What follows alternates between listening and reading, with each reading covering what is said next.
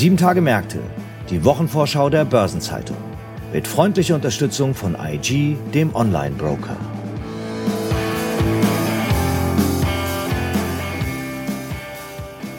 Ich begrüße Sie zu einer neuen Episode von Sieben Tage Märkte, dem Wochenausblick der Börsenzeitung.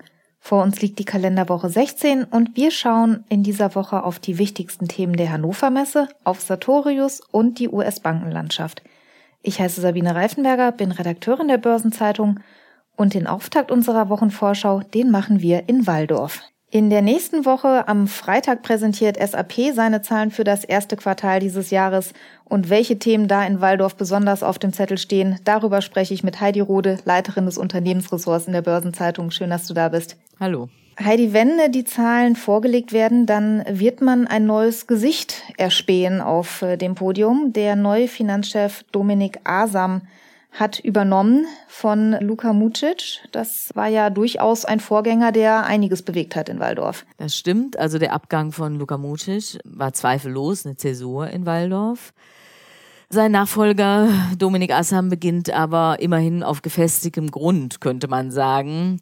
Denn die Talsohle mit singenden Erlösen infolge der Transformation in die Cloud hat SAP ja tatsächlich nun durchschritten. In diesem Jahr soll es wieder deutlich aufwärts gehen, mit sogar zweistelligen Sprüngen beim operativen Ergebnis.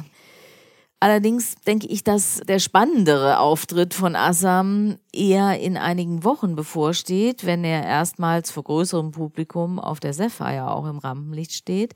Denn da erwarten Experten, dass der neue Finanzchef auch neue, ambitionierte Mittelfristziele für SAP ausgeben wird. Und was man auch schon sagen kann, nicht nur Dominik Assam ist neu, sondern es kündigt sich auch perspektivisch im weiteren Jahresverlauf schon ein weiterer Wechsel im Vorstand an, und zwar im Bereich Operatives und HR. Das stimmt.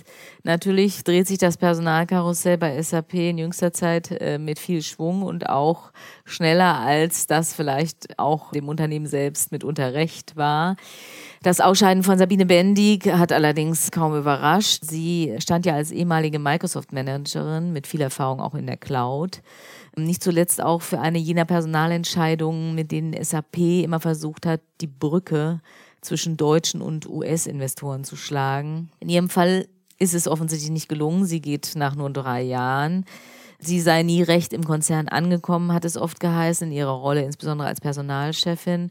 Und auch für CEO äh, Christian Klein war sie in ihrer Rolle als Chief Operating Officer mitunter keine Stütze gewesen. Eine Person, die allerdings, man muss fast schon sagen, ein Urgestein ist äh, im Hause, das ist Hasso Plattner und auch der wird seinen Posten als Aufsichtsrat räumen. Er hat den seit zwei Jahrzehnten immerhin inne gehabt. Äh, Plattner ist einer der Mitgründer ja auch. Jetzt ist da schon ein Nachfolger in Sicht und der wird sich ja auch in wenigen Wochen auf der Hauptversammlung mal näher vorstellen. Genau. Das ist Punit Ranjin, wenn ich ihn richtig ausspreche, der ehemalige CEO von Deloitte der tatsächlich nun in die Fußstapfen von Hasso Plattner treten soll, der ja nicht nur SAP-Aufsichtsratschef, sondern sozusagen ein gewisser Übervater dieses Unternehmens über viele Jahre war. Und tatsächlich war seine Nachfolge angesichts seines Alters auch durchaus überfällig, von den Investoren seit längerem auch angemahnt. Allerdings kann es auch nicht sehr überraschen, dass er sich schwer getan hat, die Sache aus der Hand zu geben, denn gerade in der schwierigen Cloud-Transformation wollte er nicht von Bord gehen. Dafür kann man ein gewisses Verständnis zeigen.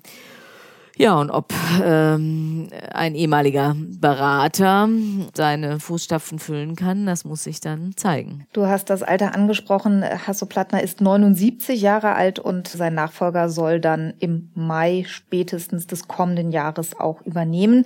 Jetzt gibt es aber nicht nur eine ganze Reihe an neuen Köpfen, die bei SAP demnächst zu bewundern sein wird, sondern auch das Unternehmen als solches ist tatsächlich, wenn die Q1-Zahlen vorgelegt werden, ein etwas anderes, als wir es aus den vorherigen Quartalen kennen, denn der Verkauf der US-Tochter Qualtrics wird sich bemerkbar machen. Diese ging an den Finanzinvestor Silver Lake Und das wird Niedergang auch im Zahlenwerk finden. Auf jeden Fall. Ich meine, es ist dennoch so, dass Qualtrics ja eine 8 Milliarden schwere Akquisition war, die noch von damaligen CEO äh, Bill McDermott eingerührt wurde.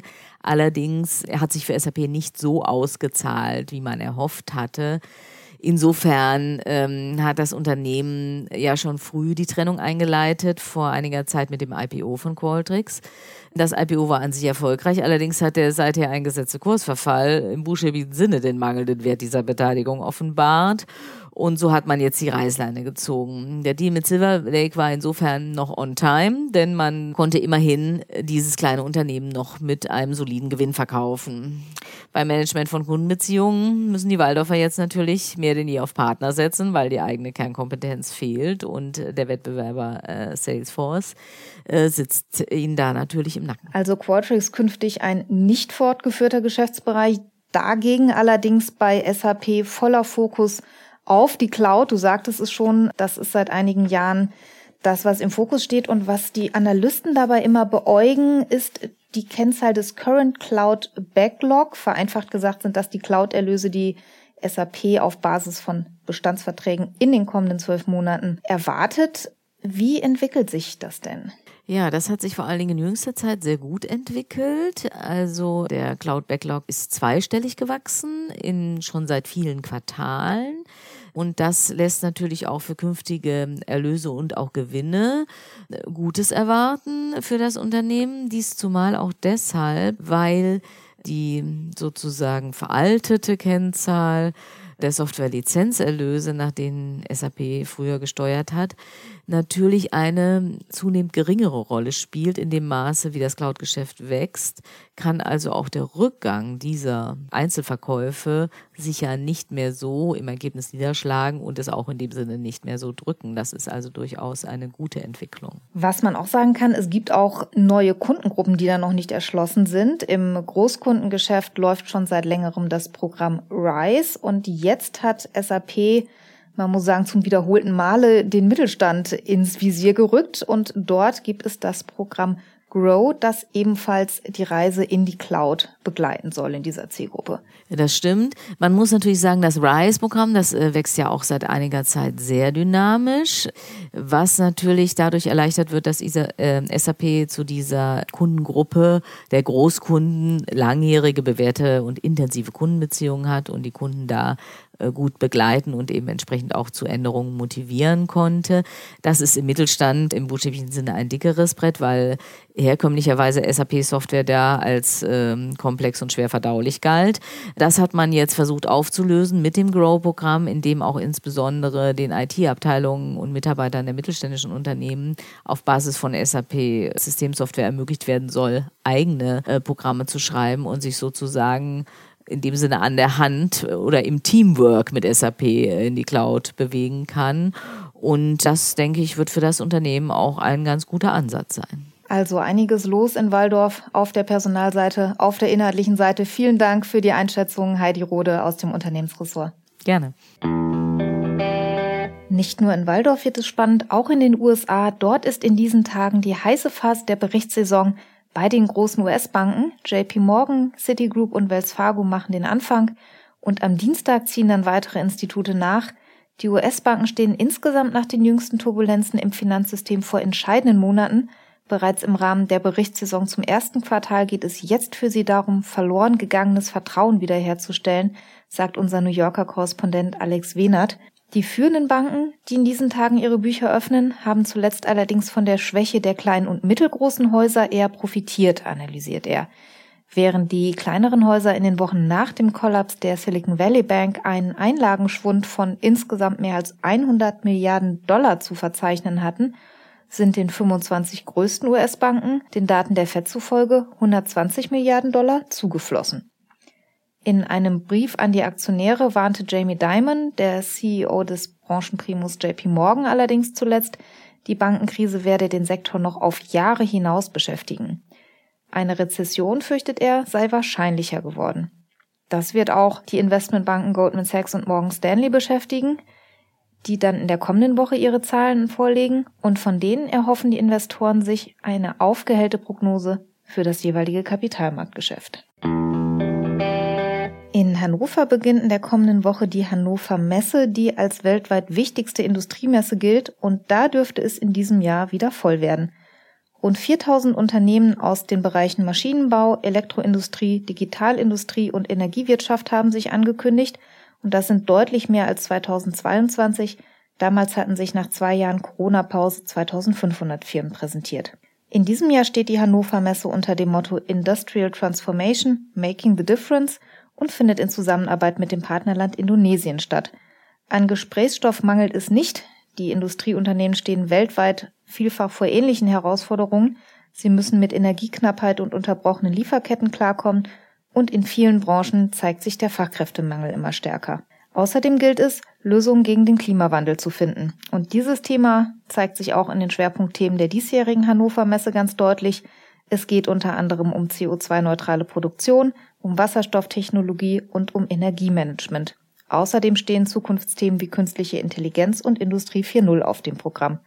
Allein im Bereich Wasserstofftechnologie haben sich 500 Firmen angekündigt und die wollen ihre Ideen vorstellen, die die Erzeugung, den Transport oder auch die Speicherung des Energieträgers betreffen. Am kommenden Donnerstag legt dann der Laborausrüster Sartorius seine Zahlen für das erste Quartal vor. Der hatte Corona-bedingt eine Sonderkonjunktur zu verzeichnen, die jetzt allerdings wieder abgeflaut ist. Analysten gehen daher davon aus, dass das Unternehmen für das erste Quartal über einen Rückgang der Umsatzerlöse und des bereinigten EBITDA berichten wird.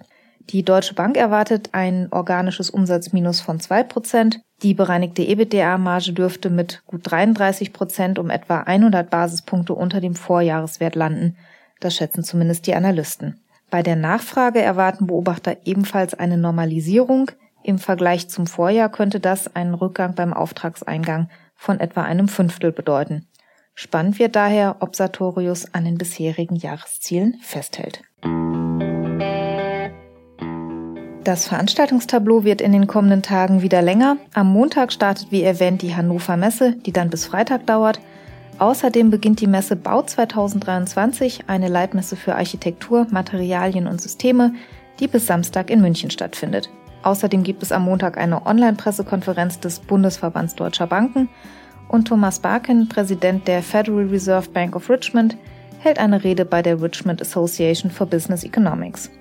Am Dienstag findet dann online die Jahrespressekonferenz des Bundesverbands Erdgas, Erdöl und Geoenergie statt – und anlässlich der Messe Bau 2023 gibt es eine Pressekonferenz von Bauforum Stahl zum Thema Kreislaufwirtschaft grüner Stahl.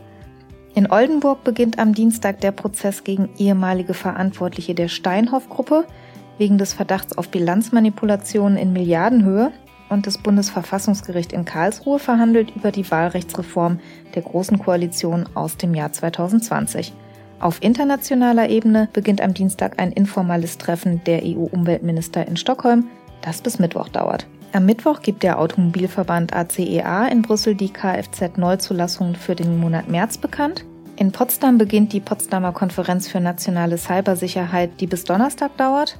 In Leipzig starten die bis Freitag angesetzten Frühjahrssitzungen des Wissenschaftsrats und die Investitionsbank Berlin veranstaltet am Mittwoch in der Hauptstadt ihre Jahrespressekonferenz. Die Jahrespressekonferenz von Dillinger und Saarstahl findet ebenfalls am Mittwoch statt, hybrid. In Washington veröffentlicht die Federal Reserve zur Wochenmitte das Beige-Book. Am Donnerstag ist dann ein wichtiger Tag für die Aktionäre von GK Software, dann endet die Andienungsfrist im Rahmen des Übernahmeangebots von Fujitsu. In Berlin findet am Donnerstag der 14. Wohnungsbautag statt. Außerdem starten die Familienunternehmertage, die bis Freitag angesetzt sind. Erwartet werden dort unter anderem Bundeskanzler Olaf Scholz, Bundeswirtschaftsminister Robert Habeck und Bundesfinanzminister Christian Lindner. Der Bundesgerichtshof verkündet am Donnerstag das Urteil in der Frage, darf ein Makler für das Reservieren einer Immobilie eine Gebühr verlangen? Und auf internationaler Bühne hält Raphael Bostic, Präsident der Federal Reserve Bank of Atlanta, eine Rede am Eastern Florida State College. Außerdem steht am Donnerstag ein Zinsentscheid der People's Bank of China an, diese gibt den Referenzzins für Bankkredite bekannt. Am Freitag veröffentlicht das Bundesfinanzministerium dann den Monatsbericht April mit der Entwicklung der Steuereinnahmen. Außerdem ist Freitag ein kleiner Verfallstag für Aktien- und Indexoptionen an der Eurex. Zum Wochenausklang gibt es zudem eine Reihe an Rating-Einschätzungen. Fitch legt sein Ergebnis für Deutschland vor, Moody's bringt Einschätzungen für Albanien, Slowenien und Zypern Und von Standard Poor's kommen Rating-Einschätzungen für Baden-Württemberg, Serbien und die Türkei. Weitere anstehende Termine aus Unternehmen, aus Politik und Wirtschaft und die wichtigsten Updates zu Konjunkturindikatoren finden Sie in der Übersicht heute im Finanzmarktkalender der Börsenzeitung oder online unter börsen-zeitung.de slash Finanzmarktkalender. Außerdem stehen auch einige Personen- und Geburtstagskinder in den kommenden Tagen im Fokus. Matthias Kammüller, Chief Digital Officer des Werkzeugmaschinenbauers Trumpf, wird 65 Jahre alt. Friedrich Jussen, von 2013 bis 2022 CEO des Reisekonzerns TUI, feiert nächste Woche seinen 60. Geburtstag und der Unternehmensberater Burkhard Schwenker, viele Jahre einer der prominentesten Köpfe bei Roland Berger, wird 65 Jahre alt. Aktuelle Geburtstage und Personalien finden Sie immer auch auf der Personenseite der Börsenzeitung. Außerdem stehen in der kommenden Woche verschiedene Gedenktage an. In den USA findet am Montag der Patriots Day statt. Das ist ein staatlicher Feiertag in den Bundesstaaten Massachusetts, Wisconsin und Maine. Er ist seit 1969 auf den dritten Montag im April festgelegt und erinnert an den Jahrestag der Gefechte von Lexington und Concord im April 1775, die zu den ersten Schlachten des amerikanischen Unabhängigkeitskriegs zählten. Der Patriots Day ist zudem traditionell der Austragungstag des Bostoner Marathon. Am Dienstag findet dann der Internationale Denkmaltag 2023 statt. Der Aktionstag wurde 1982 vom Internationalen Rat für Denkmalpflege in Zusammenarbeit mit der UNESCO eingeführt und soll das Bewusstsein für den Denkmalschutz und die Erhaltung des Kulturerbes schärfen. Und am kommenden Mittwoch ist dann für alle Blumenfreunde der Primeltag 2023. Er erinnert an den Todestag des früheren britischen Premierministers Benjamin Disraeli am 19. April 1881. Die Primel war seine Lieblingsblume, weshalb ihm Königin Victoria der Legende nach häufiger Primeln zuschickte. Zu seinem Begräbnis ließ sie demnach einen aus Primeln geknüpften Kranz anfertigen. Und dann gibt es in der kommenden Woche noch ein spannendes Naturphänomen. Am Donnerstag ist eine hybride Sonnenfinsternis zu beobachten, allerdings leider nicht bei uns. Sollten Sie in Südostasien, Australien, den Philippinen oder Neuseeland unterwegs sein, dann lohnt am Donnerstag der Blick in den Himmel. Und natürlich gibt es in den kommenden Tagen auch aus dem Hause Börsenzeitung einiges Neues. In der Sonnabendausgabe finden Sie die Spezialthemaseite Recht und Kapitalmarkt. Am Dienstag gibt es die Sonderbeilage Corporate Banking und am kommenden Samstag die Sonderbeilage zum Thema Kryptowährungen. Außerdem erscheint in der kommenden Woche am Donnerstag eine neue Folge von Nachhaltiges Investieren, unserem Sustainable Finance Podcast. Darin sprechen wir darüber, wie sich Sustainable Finance Aktionspläne auf kommunaler Ebene umsetzen lassen. Eine Gesamtübersicht über die Termine der kommenden Tage finden Sie online unter börsen-zeitung.de slash Termine und alle Links stehen in den Shownotes dieser Folge. Das wird das Programm für die kommende 16. Kalenderwoche. Am nächsten Freitag ist an dieser Stelle mein Kollege Franz Kongbui für Sie da. Ich freue mich, wenn Sie auch dann wieder reinhören. Bis dahin, machen Sie es gut und haben Sie eine gute nächste Woche.